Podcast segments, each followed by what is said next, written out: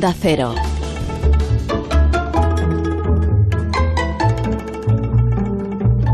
Fernando Sabater cada viernes a esta hora nos ofrece su reflexión, su opinión sobre algún asunto de actualidad. Buenos días, Fernando. Hola, buenos días, Carlos. Buenos días a todos. Bueno, yo quería eh, hablar un momento sobre la enésima reforma educativa que parece que se nos viene encima, de la que puso la ministra Celá el otro día.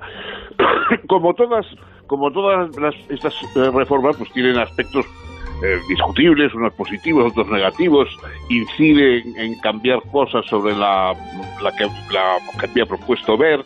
Eh, bueno, yo creo que en el caso, en algunos casos, en el tema de la, de la asignatura de religión, en el tema del, de la educación concertada, etcétera, bueno, yo creo que tiene las reformas son eh, más o menos acertadas otros casos, como el hecho de que se pueda terminar el bachillerato con una asignatura pendiente, me parece bastante discutible, sobre todo si se eh, apela a la autoestima, como si la autoestima fuera una especie de premio por ser uno quien es y no por haber merecido haciendo algo eh, que es forzado el, premio al enemigo. Pero bueno, eso todo, todo eso se puede discutir.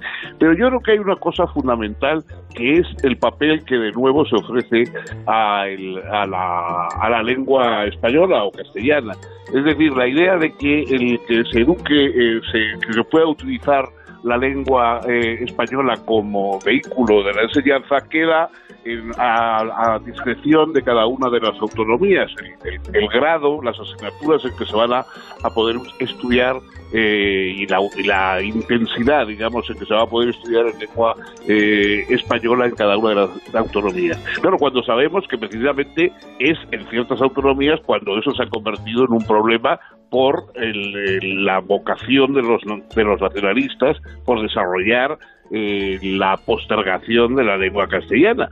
Es decir, el, todo el problema que, arrastramos en Cataluña, etcétera, viene de los años 80, cuando la, inmersión lingüística hace que una serie de profesores y de maestros, etcétera, tengan que irse de Cataluña, son sustituidos por otros, digamos, vocacionalmente, de estos que, que venden ya la, lengua con, el, con los contenidos puestos, eh, como, como ha, ocurrido en Cataluña, y claro, ese, ese giro es el que produce unos años más tarde la las generaciones, digamos, eh, fanatizadas que hoy estamos viendo en, Cataluña. Y eso puede ocurrir naturalmente en otros lugares de España. el, romper esa vertebración eh, social, mm, cultural, eh, sentimental, incluso que representa una lengua común en un país, es un disparate. Y eso dejarlo en manos de quienes precisamente quieren alterar esa unión, parece que es todavía más disparatado. Yo creo que ese y ese planteamiento dentro de esta ley es realmente letal. Yo creo que es mucho más grave que todas estas otras cosas que tanto nos están preocupando, eh, que dice Vox o que dice no sé qué. Ese, ese, ese planteamiento de, la postergación, de la, de la entrega de la lengua castellana a aquellos que sabemos que no la van a respetar ni la van a, conceder el, el, peso debido a la enseñanza, eso me parece más grave que todo lo demás que está, que está ocurriendo ahora. Fernando, un fuerte abrazo y hasta el viernes que viene. Venga, abrazo, a ver si llegamos sin, el resfriado que, nos va a matar de aquí.